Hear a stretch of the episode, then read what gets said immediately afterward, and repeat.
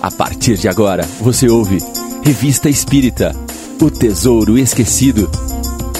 Apresentação: Mário Arias.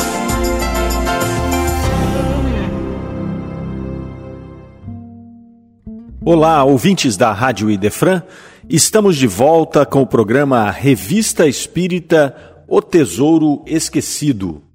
Iniciaremos hoje o mês de junho de 1858.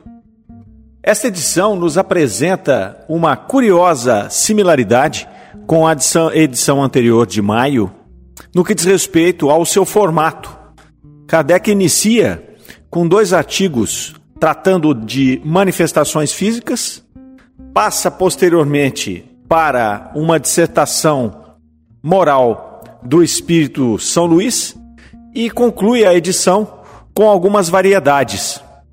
É, não é comum esta, esse formato ser tão similar. Nos chamou a atenção e achamos por bem aqui apresentá-lo ao nosso amigo ouvinte, para que nós possamos acompanhar juntos estas pequenas particularidades desse grande trabalho que foi a edição da Revista Espírita, em que Kardec trabalhou durante mais de uma década incansavelmente.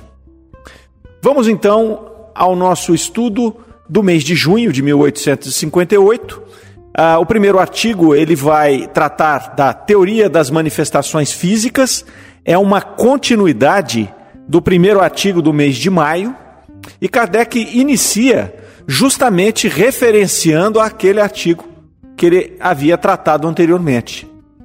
Ele vai dizer: Pedimos ao leitor que se reporte ao primeiro artigo que publicamos sobre o assunto. Este é a sua continuação e seria pouco inteligível se não se tivesse em mente aquele começo. Para aqueles ouvintes que não puderam nos acompanhar nos programas anteriores, nós informamos que o comentário sobre este primeiro artigo de maio de 58 está no nosso programa de número 17 e que todos os programas estão disponíveis no nosso canal de, do YouTube, do Idefran, da Rádio Idefran, e também no Spotify em formato de podcast. Aqueles que não acompanharam podem fazê-lo até mesmo antes de assistirem esse programa, se não estiverem fazendo ao vivo pela Rádio Idefran. Mas no primeiro artigo, este citado, que ocorreu em maio de 58, Kardec vai nos falar a respeito da constituição do espírito, da sua forma de expressão, seja na erraticidade, em seu estado natural, seja encarnado, no seu estado temporário e especificamente aqui, falando no planeta Terra. Vai tratar também do momento do desencarne, aquilo que precede o desencarne, é, principalmente no que diz respeito ao processo de perturbação que o espírito passa neste momento. Vai falar da duração desse processo Fala também da separação do espírito, como ocorre a separação do espírito do corpo físico no momento uh, do desencarne. E depois começa a tratar do perispírito. Vai trazer algumas situações a respeito da constituição do perispírito, o que ele representa, que ele acompanha o corpo físico, enfim. Vai dando essa primeira introdução para que possa depois adentrar ao artigo em si, que vai tratar das manifestações físicas. Vai falar também, ainda naquela oportunidade, da manifestação do espírito na erraticidade, a manutenção do perispírito nesta situação e também a respeito das condições é, do uso do perispírito para o desenvolvimento dos fenômenos físicos, que iria apresentar e explicar nesse conjunto de dois artigos. Vai nos falar também das possíveis modificações do perispírito no seu estado de condensação, que apresenta a visibilidade, e até num estado um pouco mais abrangente, um pouco mais desenvolvido, que é, esta condensação chega ao ponto de ser transformar o perispírito em algo sensível ao toque e inclusive capaz de se manifestar no mundo físico Dando um exemplo aí, Kardec, de quando os espíritos faziam tocar instrumentos. Então, o próprio espírito materializava ali o seu perispírito, tornava aquele processo de tangibilidade tão evidente que podia este tocar, por exemplo, um piano ou um acordeon. Então, em linhas gerais, é disto que trata este primeiro artigo. E ele começa aqui agora na teoria das manifestações físicas, artigo número 2. Aí ele vai nos dizer: como dissemos, as explicações que demos para as manifestações físicas fundam-se na observação dos fatos e na sua dedução lógica. Concluímos de acordo com o que vimos.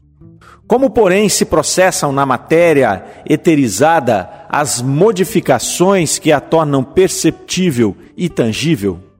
Então, começa dessa forma este espetacular artigo é, da Revista Espírita de junho de 58. É importante aqui nós já observarmos nessa pequena introdução que Kardec faz no artigo, é, essa característica de observação dos fatos. Né? Esses fatos foram amplamente catalogados e certificados no momento ali em que Kardec desenvolvia a doutrina espírita. Ele queria retirar qualquer condição de misticismo da doutrina. Era um homem da ciência, era um estudioso, era um homem extremamente sério. Então ele buscava catalogar, ele se aproximou da doutrina espírita justamente para poder se certificar daquilo que acontecia. Né? E isso acontecia em todas as partes do globo, era um fenômeno que havia se tornado algo como uma moda naquele momento, né? que lotavam os salões é, e, e, e, permeava ali o imaginário de todas as pessoas daquele momento ali da, da segunda metade do século XIX. E Kardec se aproxima como um homem da ciência justamente para certificar-se de que aquilo não era uma mistificação. É, e aí começa a catalogar. Então ele tem sempre o cuidado de apresentar essas informações. E aí ele continua: Para começar, deixaremos falarem os espíritos a quem interrogamos a respeito, juntando depois os nossos comentários.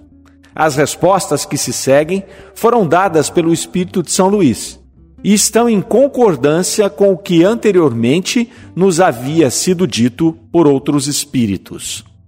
Aqui Kardec vai trazer um outro ponto muito importante de toda a constituição da doutrina espírita. É, ele criou uma metodologia é, chamada Conselho Universal do Ensinamento dos Espíritos. Esta metodologia, ela trata de, ela tem dois aspectos fundamentais.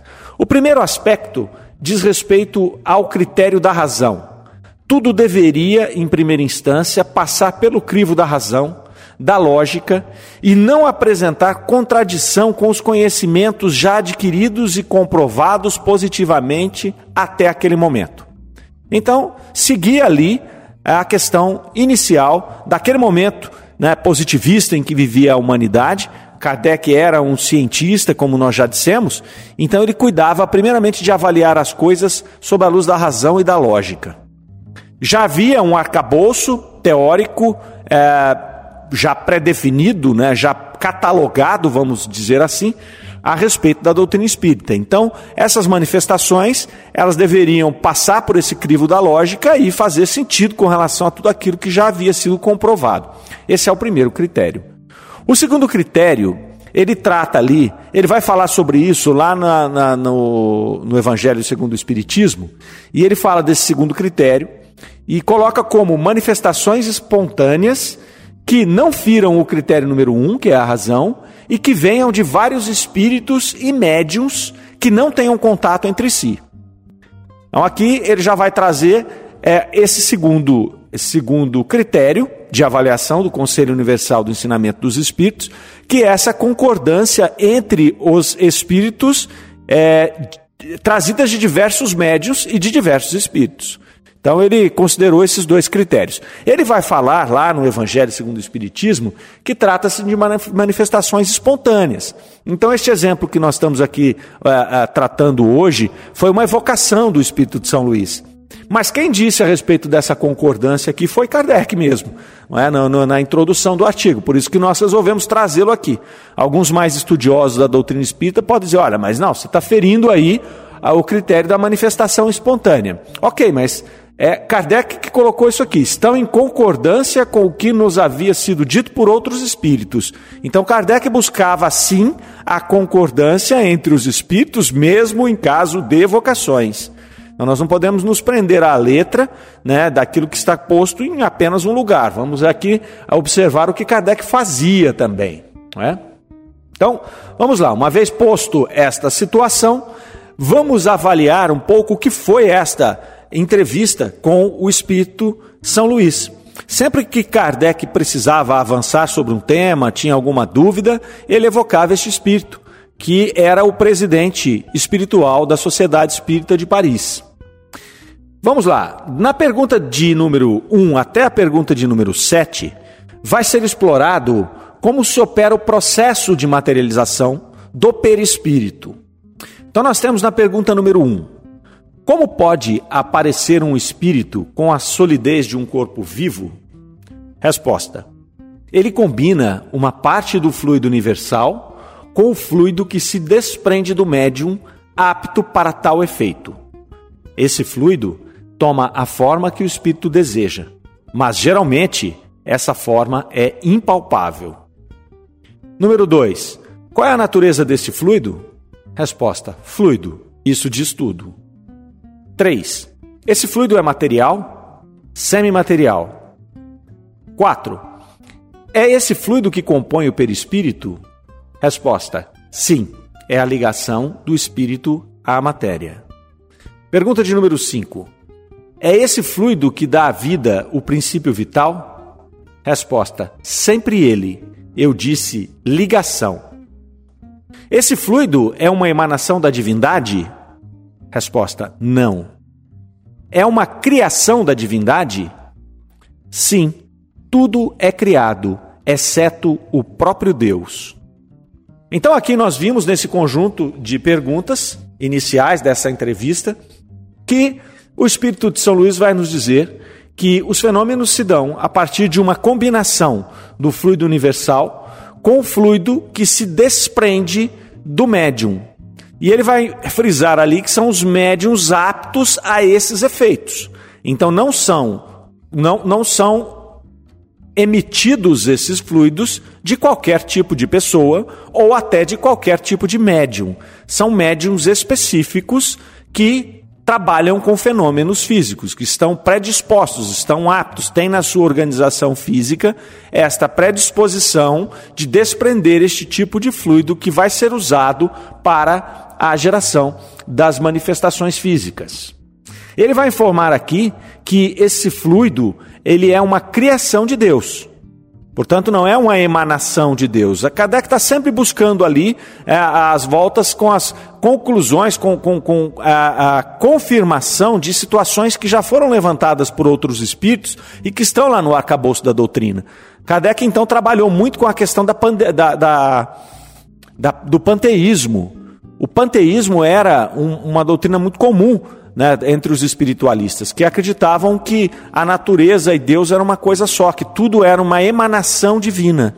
Né? Então, a Kardec vai sempre perguntar a respeito disso para confirmar: não, né, Deus é eterno e tudo que advém disso é a criação divina. E ele vai colocar aqui novamente. Vai informar que esse fluido é semimaterial e que é o mesmo fluido que compõe o perispírito. Então, essas são as primeiras informações que ele vai nos trazer. Depois, na pergunta, das perguntas 9 até a 11, ele vai dar um detalhamento desse fluido universal. A pergunta 9 é muito interessante. Diz assim: A substância etérea que existe entre os planetas é o fluido universal em questão? Resposta: Ele envolve os mundos. Sem o princípio vital, nada viveria. Se uma pessoa subisse além do envoltório fluídico dos globos, pereceria, porque o seu envoltório fluídico dele se retiraria para juntar-se à massa. Esse fluido vos anima, é ele que respirais. Pergunta número 10.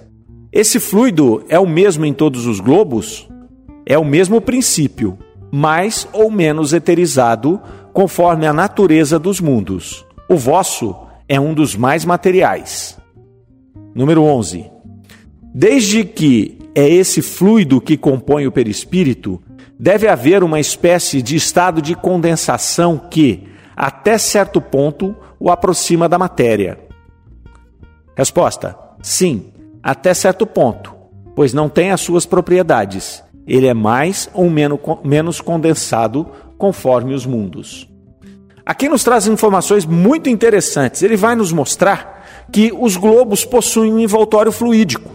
Também, assim como nós temos o nosso, o, o, nós espíritos, temos o nosso envoltório fluídico, que é o perispírito, o planeta Terra também tem o seu envoltório fluídico, composto aqui da matéria, no caso, como ele coloca, mais densa do que mundos mais avançados, então cada um dos globos tem uma densidade de matéria diferente conforme a sua evolução, sendo que todas essas matérias que compõem este envoltório fluídico dos globos, elas são oriundas do fluido cósmico universal.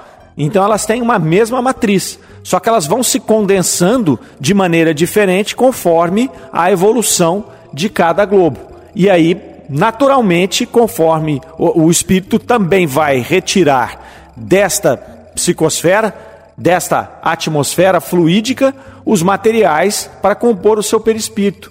Então, esta mesma matéria serve de base para a composição do perispírito daqueles que habitam esse espaço sejam eles desencarnados ou encarnados.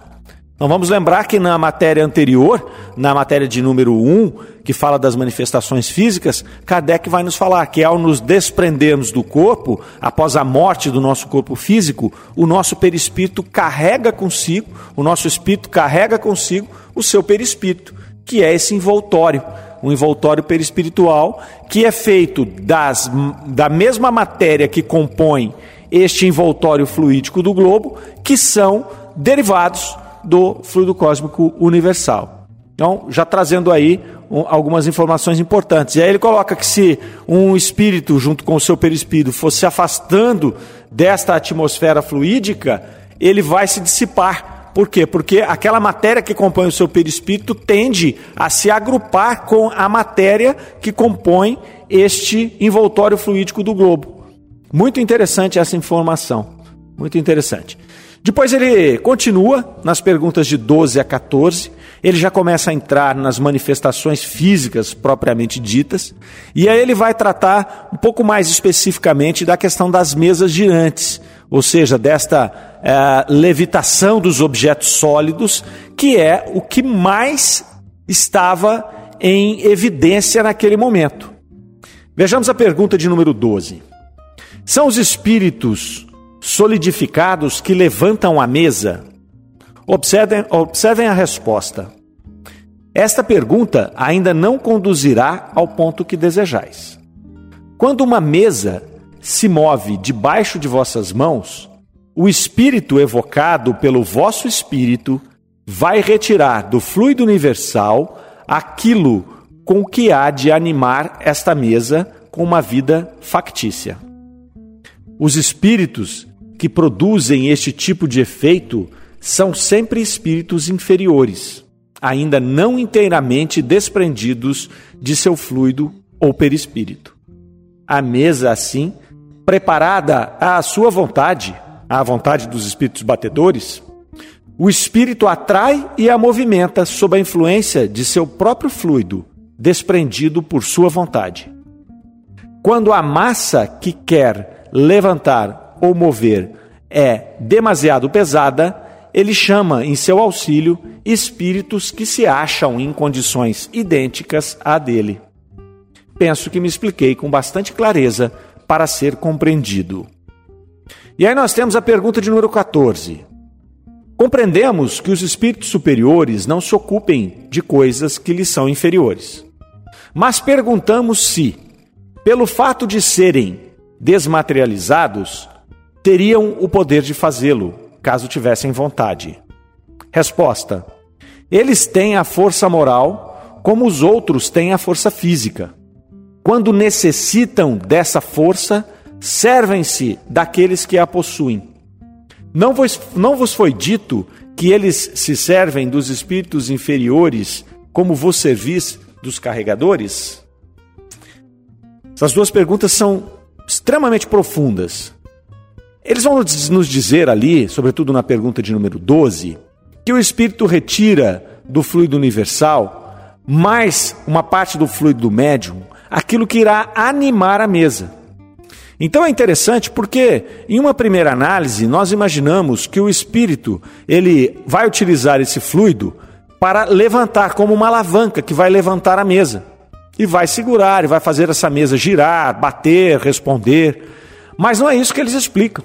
Eles explicam que esse fluido, essa combinação desses fluidos, ele vai saturar aquele objeto, no caso aqui no nosso exemplo, a mesa, e essa mesa passa a ter vida, ela passa a responder como se ela fosse um ser animado. Ou seja, ela está saturada de fluido vital. Então ela começa ali a se movimentar, respondendo aos comandos da vontade daquela inteligência que a está dominando. Vai nos explicar aqui são Luís de que são os espíritos inferiores que se encarregam deste tipo de fenômeno. E ele explica que isso se dá devido ao grau de materialidade mais alto desse espírito. Então, os fluidos do perispírito deste tipo de espírito é que são os propensos a realizarem esses fenômenos. Eles não estão desprendidos da matéria ainda. Então, portanto, esse, esse perispírito desse tipo de espírito mais inferior, são chamados batedores, é um perispírito de um material mais grosseiro, de uma matéria mais grosseira. E os espíritos superiores não vão fazer esses fenômenos, posto que eles já estão desmaterializados. Então, eles vão usar os inferiores. Ele usa aqui o exemplo de nós, quando vamos precisar carregar alguma coisa para lá e para cá, nós usamos os carregadores. É, então, por exemplo, eu na minha constituição e na minha idade, eu não saio por aí me aventurando a carregar geladeiras, por exemplo. Quando eu assim preciso fazer, eu contrato alguém com uma predisposição física melhor que a minha e uma idade menos avantajada que a minha para fazê-lo. Sou pena de eu ficar uma semana com dores nas costas ou até acamado. Então, cada um sabe de si, não é? E aí ele vai mostrar para nós como os espíritos superiores atuam convidando esses espíritos inferiores para fazer esse tipo de trabalho. Na 15, na pergunta de número 15 até a pergunta de número 19, ele se volta aí para a faculdade mediúnica. Então ele já começou ali definindo como o fenômeno se processa, né, no campo espiritual, e depois ele volta agora para a faculdade mediúnica. Como é que funcionam os efeitos físicos? Na pergunta de número 15, de onde vem o poder especial do Sr. Home Resposta: de sua organização. Lembrando que o Sr. Home, nós já exploramos bastante esta figura nos programas anteriores, é, e o Sr. Home era um médium bastante famoso é, pelos fenômenos físicos é, que ele facultava. Então, era um médium muito conhecido em toda a Europa. Pergunta 17. Perguntamos se se trata de sua organização física ou moral. Resposta: Eu disse organização. 19. Quando uma pessoa faz mover um objeto, é sempre com o auxílio de um espírito estranho ou tal ação pode ser exclusiva do médium? Resposta: Algumas vezes o espírito do médium pode agir sozinho. Na maioria das vezes, entretanto, é auxiliado pelos espíritos evocados. Isso é fácil de reconhecer. Nesse conjunto de perguntas e respostas, vai ficar claro que este, esta mediunidade, assim como todas as outras, é, são características físicas daquele encarnado. Então a mediunidade ela não tem nada a ver com a moral. O que tem a ver com a moral é a elevação dos espíritos que estão à nossa volta, que são atraídos para perto de nós e, por consequência, o resultado dos fenômenos mediúnicos que cada tipo de espírito vai promover. Mas o fato de é, o indivíduo ser médium, seja de efeitos físicos ou não, isso é uma característica física do indivíduo. É importante que o ouvinte observe esta colocação do Espírito São Luís, porque nós temos a tendência no meio espírita, sobretudo aqueles que ainda é, iniciam-se nos estudos de quase que endeusar os médiums. Então nós temos a tendência muitas vezes de reconhecer no médium um ser evoluído, um ser cuja moral é maior do que a média. E aqui São Luís deixa claro que trata-se de um processo físico, é um processo que está na organização física do indivíduo. Não interessa se ele tem a moral mais elevada ou menos elevada. Então isso é extremamente importante. E uma informação também relevante é que esse fenômeno físico poderia ser realizado somente com os fluidos e pela vontade do médium. No caso do Sr. Home, era um médium com um potencial muito alto, potencial físico, né, de, de fluido, né, de emissão desse fluido muito alto, posto os fenômenos maravilhosos que ele produzia. Mas deixa aqui é, subentendido que é raro, que na maioria das vezes é, um, é o conjunto, é um espírito evocado que vem para auxiliar o médium, porque a, a quantidade de fluidos necessários para a produção desses fenômenos ela deve ser algo ah, bastante relevante. Depois nós vamos para as perguntas de 22 a 23, que vai falar a respeito desta animação da matéria inerte, que é uma coisa bem interessante. Né? Esta, é, este conceito de que não é o fluido que levanta a mesa, e sim o fluido que anima a mesa, e ela passa a se comportar como se estivesse viva. Vamos ver aqui o que nos diz a pergunta de número 22. Se bem compreendemos o que dissestes, o princípio vital reside no fluido universal. Dele, o espírito extrai o envoltório semimaterial que constitui o seu perispírito. E é por meio desse fluido que atua sobre a matéria inerte. É isso mesmo? Resposta: Sim, é ele. Ele anima a matéria por uma espécie de vida factícia. A matéria se anima pela vida animal a mesa que se move sobre as vossas mãos vive e sofre como animal. Obedece por si mesma ao ser inteligente. Não é ele que a dirige, como um homem faz com um fardo. Quando a mesa se ergue, não é o espírito que a levanta, é a mesa animada que obedece ao espírito inteligente. Pergunta 23. Desde que o fluido universal é a fonte da vida, será ao mesmo tempo a fonte da inteligência? Resposta: não. O fluido apenas anima a matéria. Muito interessante essa, essas perguntas e respostas, porque elas vão reafirmar esta situação que comentamos há pouco, de que a mesa, no exemplo, ela ganha vida, então ela se comporta como se fosse um animal, ele aqui ainda usa é uma metáfora, acredito eu, que ela é, vive e sofre como um animal. É, e ele deixa claro aqui que ela não é a fonte da inteligência, ela apenas anima a matéria. Então, aqui no caso, ela é saturada pelo fluido vital, ela ganha uma espécie de vida e ela passa a obedecer ao ser inteligente. Ela não possui em si um princípio inteligente, ela só possui o princípio vital. Isso é super importante. Senão nós vamos imaginar que a mesa passa a ser um ser inteligente. Não, ali não há um princípio inteligente e quanto menos um espírito que anima a mesa. É apenas o princípio vital que faz com que ela passe a responder como um ser vivo. E aí, finalizadas essas perguntas, Kardec passa alguns comentários a respeito dessa entrevista e das informações ali colhidas. E chega ao final do artigo e deixa ali uma, uma frase bem interessante, que diz: Que luz lança essa teoria sobre uma porção de fenômenos até aqui não explicados? Quantas alegorias e efeitos maravilhosos ela explica? É toda uma filosofia. E desta forma, Kardec conclui este primeiro artigo da edição de junho de 1858 é um artigo repleto de profundas informações, informações muito relevantes, muito importantes e que nos levam a um entendimento é, bastante sólido na questão das manifestações físicas. Importante nós contextualizarmos que este artigo colocado lá em 1858 foi posto no auge dos fenômenos físicos. Se hoje são raros, naquele momento eram os mais abundantes. Era o que as pessoas estavam ali envolvidas. É o que se discutia. Assim como nós hoje discutimos nos nossos centros espíritas as comunicações, as obras mediúnicas, ah, os relatos de além-túmulo, naquele momento as conversas se detinham, sobretudo nas manifestações físicas. E este artigo vem trazer luz a essas manifestações.